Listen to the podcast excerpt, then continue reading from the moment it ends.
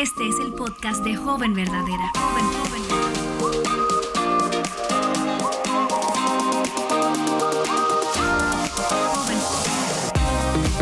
Hola jóvenes verdaderas, yo soy Betsy Gómez y hoy estoy acompañada de una chica que ya no es nueva para el podcast y es Débora Cázares, no Débora Casares, como he dicho anteriormente. Es una persona con la que tengo contacto diariamente y sin embargo se me olvida cómo pronunciar su apellido. Cázares. Cázares. Gracias Débora por estar aquí con nosotras una vez más. Y estoy tan contenta porque vamos a hablar acerca de uno de los temas que más me apasiona, es el tema del Evangelio.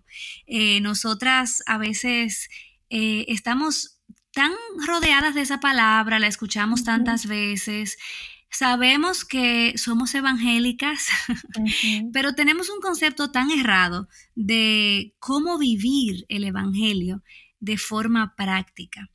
Eh, y en conversación con Débora, una de las cosas que me llamó la atención era cómo ella tenía un concepto equivocado del Evangelio y cómo eso la llevaba a tener eh, pues eh, un estilo de vida o a vivir su fe de una manera deficiente. Entonces, por eso te quiero preguntar, Débora, ¿cuál, es, eh, ¿cuál era el concepto que tenías del Evangelio? ¿Cuáles eran esos errores que tú creías acerca del Evangelio o mentiras? Bueno, yo, para mí el Evangelio era como un estilo de vida en base a lo que yo consideraba que era bueno o que era malo. Obviamente no era consciente, pero ahora me doy cuenta que así era. Era en base a lo que yo creía que era bueno, en base a lo que sabía de la Biblia. Acomodaba la Biblia a como me daba la gana. me, gusta tu sinceridad, me gusta tu sinceridad. O sea que básicamente para ti el Evangelio era como un estilo de vida moralista, lo que tú entendías que era correcto, eh, lo que tú entendías que la Biblia decía, haz esto, no hagas esto, en la forma en la que tú te acomodabas a esa verdad que tú habías definido, pues de esa forma tú eras... Eh, obediente o no al Evangelio, ¿verdad? Entonces, ¿cómo ese concepto deficiente del Evangelio te llevó a vivir tu vida de fe de una manera equivocada? Bueno, me gustó mucho la palabra que tú usaste, que era un evangelio, por así decir, moralista.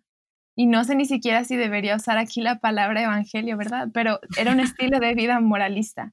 Yo misma era mi propio juez. Si yo me sentía bien con lo que estaba haciendo, si yo me sentía animada, pues entonces estaba bien, pero si no, entonces yo me sentía muy condenada y sentía el dedo de Dios literalmente como apuntándome.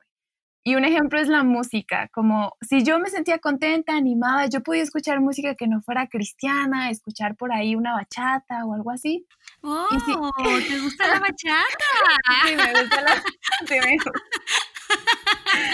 Entonces yo me sentía contenta y ponía una bachata, unos dos, tres pasillos por ahí, pero y como yo me sentía bien, mi estado de ánimo era eh, animado, entonces yo creía que lo que estaba haciendo estaba bien, pero cuando yo me sentía triste, yo me sentía acongojada por alguna cosa, si escuchar una canción en base a mi estado de ánimo para mí era algo pecaminoso. Y hacía lo mismo con las otras personas, como yo apuntaba como, no, es que esto está bien, no, es que esto está mal, siendo que yo misma tenía un estilo eh, de vida equivocado. Y en base a esto yo puedo decir, Betsy, que yo vivía mi propia fe, yo vivía mi propio evangelio por vivir de esta manera, precisamente.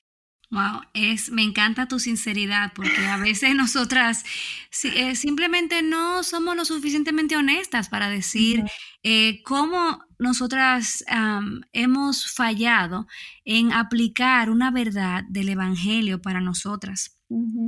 Entonces, antes de continuar con la próxima pregunta, porque eh, quiero que podamos avanzar, yo quiero primero que podamos definir qué es el Evangelio porque ya vimos eh, una, un concepto deficiente del Evangelio, una, eh, una visión moralista del Evangelio, pero es importante también que podamos eh, identificar entonces qué realmente es, porque me recuerdo en una ocasión en un grupo pequeño, uno, el pastor que estaba dirigiendo me pregunta de la nada, Betsy, ¿Qué es el Evangelio? Débora, yo no tenía idea de lo que yo iba a responder. O sea, yo no tenía, no tenía idea de cómo articular qué era el Evangelio. Y yo me pregunto, pero yo soy evangélica. Es como, me recuerdo también en una ocasión en la universidad, en mi primer semestre de mercadeo, mercadotecnia, eh, una de mis tías me pregunta, ay, ¿qué estás estudiando? Y le, le dije, bueno, estoy estudiando mercadotecnia, mercadeo. Y me dice, así, ¿qué es eso? Yo no supe tampoco. como eh, decir en una oración de qué se trataba eso, pero la realidad es que el Evangelio es la buena noticia de que Dios envió a Cristo para solucionar el problema más grande que tenía la humanidad y era el problema del pecado. Esa es la buena noticia de que aún siendo pecadores hubo uno que llenó el estándar y estuvo dispuesto a pagar el castigo que nosotros no merecíamos y su sacrificio satisfizo toda la ira de Dios y en Cristo hemos recibido todos los beneficios que Él se ganó en la cruz. A veces eso suena súper como articulado y complicado, pero es la buena noticia de que Cristo, aun cuando éramos pecadores, murió por nosotros y nos ha salvado. Es algo tan sencillo, pero entonces, ¿cómo yo llevo eso a la práctica? De esa definición que yo te he compartido, ¿a cuáles verdades Dios abrió tus ojos, Débora? Bueno, mencionando un poco acerca de lo que había dicho, acerca de este juego de emociones, yo cuestioné mi salvación en todo este proceso, porque estamos diciendo que yo creía que viví, o sea, me doy cuenta ahora que yo vivía mi propio evangelio, lo que yo creía que era salvación. Entonces, después de, que el Señor me, me enseña que esto no es así, me doy cuenta de que el sacrificio de Cristo es efectivo, es eterno y es también independiente de mí. Pero junto con esto también ser tan consciente de mi naturaleza caída y continuo pecado, porque muchas veces no impacta en nuestro corazón el hecho de, de la redención, del sacrificio de Cristo, cuando nosotros no entendemos que, que somos pecadores. Y, y Romanos 3:23 dice, por cuanto todos pecaron y están destituidos de la gloria de Dios. Entonces entender también eh, como mi pecado, mi naturaleza pecaminosa, pero a la vez ver al Dios grande en misericordia, el cual entregó a su Hijo unigénito para redención de mis pecados fue algo que, que, transformó mi corazón. Pero sin duda fueron estas dos cosas, ver estas dos cosas juntas, como mi pecado y la grandeza de Dios. Entonces, hmm. a la vez aprendí mencionando que, recordando que yo era una persona que decidía lo que era bueno y lo que era malo y a la vez sentía que tenía que hacer unos cuantos méritos por ahí para estar bien delante de Dios. El Señor también me hizo entender a través de su Espíritu Santo que la salvación es enteramente por gracia. Y lo dice Efesios, por gracia sois salvos por medio de la fe. Y esto no es de ustedes, pues es don de Dios, no por obras que ustedes hagan para que ustedes no se lleven la gloria de eso, sino que es por gracia que el Señor ha tenido, por su infinita misericordia. Wow, Débora, yo pudiera escucharte todo el día. Decir esas verdades eh, realmente me, alientan y me encanta que puedas eh, articularlo de una manera tan clara. Entonces, yo quisiera saber cómo tú, al creer estas verdades, cómo esto impactó tu forma de vivir, de forma práctica, cómo esto se encarnó en ti. Para empezar, ya no ando por ahí dudando acerca de mi salvación. El Señor ha dado convicción a mi vida acerca de mi salvación. Eh, la otra cosa es que el Señor me ha enseñado a vivir su perdón en, en, mi estilo de vida diaria, como entender que ya ninguna condenación hay para los que están en Cristo Jesús. Y yo no soy tampoco mi propio juez, yo no defino, yo no me defino a mí eh, lo que está bien, Débora, esto está bien, Débora, esto está mal, sino que ahora es el Señor quien me define. Y otra cosa es que ha, cambiado mi forma de vivir en el sentido de, conocer el carácter eh, de Dios y es el conocer su carácter produce un estilo distinto en mi forma de ser.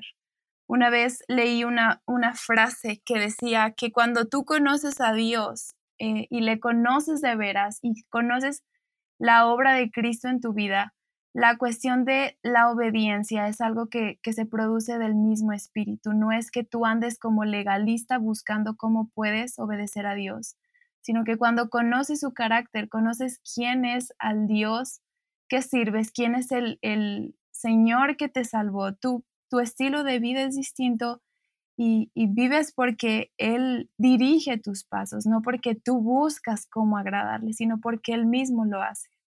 Wow, me encanta. Y yo anhelo que estas verdades que a veces se sienten como tan como profundas y son verdades que solamente los pastores pueden estar como hablando desde el púlpito, en realidad podamos entender y sobre todo las jóvenes puedan entender que estas son las mismas verdades que nos van a transformar. Son verdades profundas, pero al mismo tiempo son tan sencillas. Eh, y lo único que necesitamos es un corazón para creer, que también viene dado de arriba.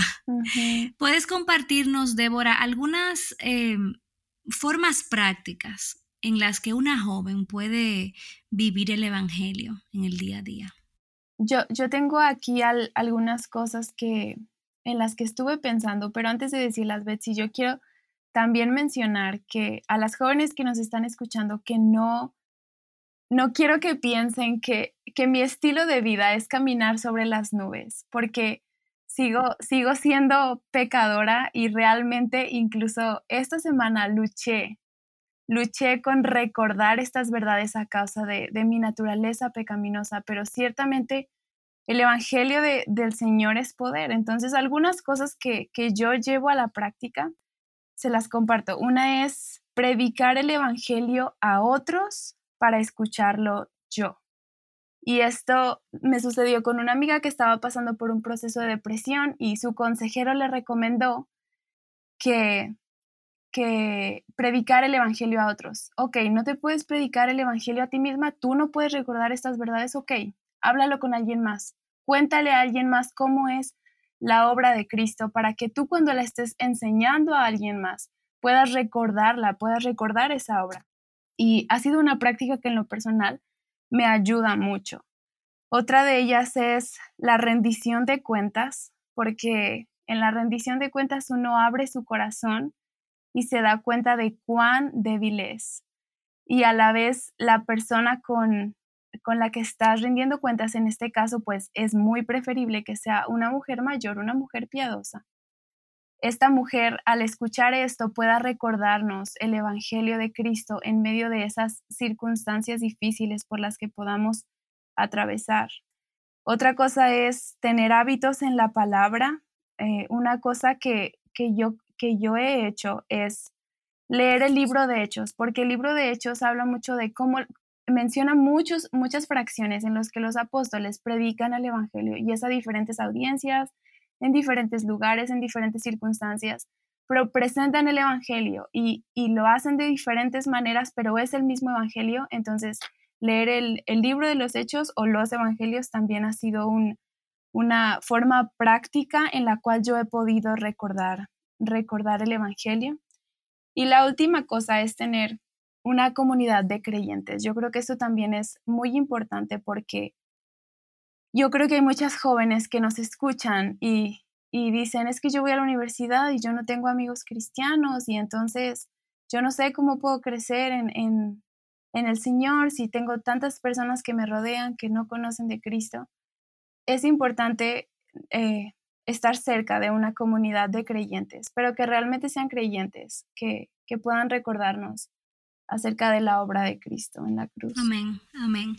Quiera el Señor hacernos mujeres que no solamente crean el Evangelio, sino que lo amen, lo atesoren y que también vivan el Evangelio. Gracias porque cada una de esas recomendaciones son exactamente las que nosotros necesitamos. Yo vivo diciendo que mi mente es como un colador. Simplemente la verdad se me escapa, se me sale. Por lo tanto, yo necesito todos los días estar recordándome el Evangelio. Y me encantó cuando decías cómo podemos recordar el Evangelio al compartirlo con otras. Gracias, Débora, por eh, en esta ocasión y es mi oración para ti que estás escuchando que en esta semana puedas poner esto en práctica, que llenes tu mente de verdad, que puedas eh, simplemente, si es, si es necesario, busca en tu Biblia, cuáles son los pasajes que hablan acerca del Evangelio. Vea la publicación que eh, se encuentra en Joven Verdadera, en el blog Joven Verdadera, en la página Viva Nuestros Corazones. Ahí hemos compartido contigo una lista de versículos que contienen claramente el corazón del Evangelio. Recítalos una y otra vez, memorízalos, óralos, hazlos tuyos. Y no olvides que esta no es una realidad diferente a ti. Esta es tu realidad. Si estás en Cristo, esta es tu identidad. Nos vemos en el próximo episodio. Dios te bendiga. Joven Verdadera es un ministerio de alcance de Aviva Nuestros Corazones. Para más recursos como este, visítanos en avivanuestroscorazones.com.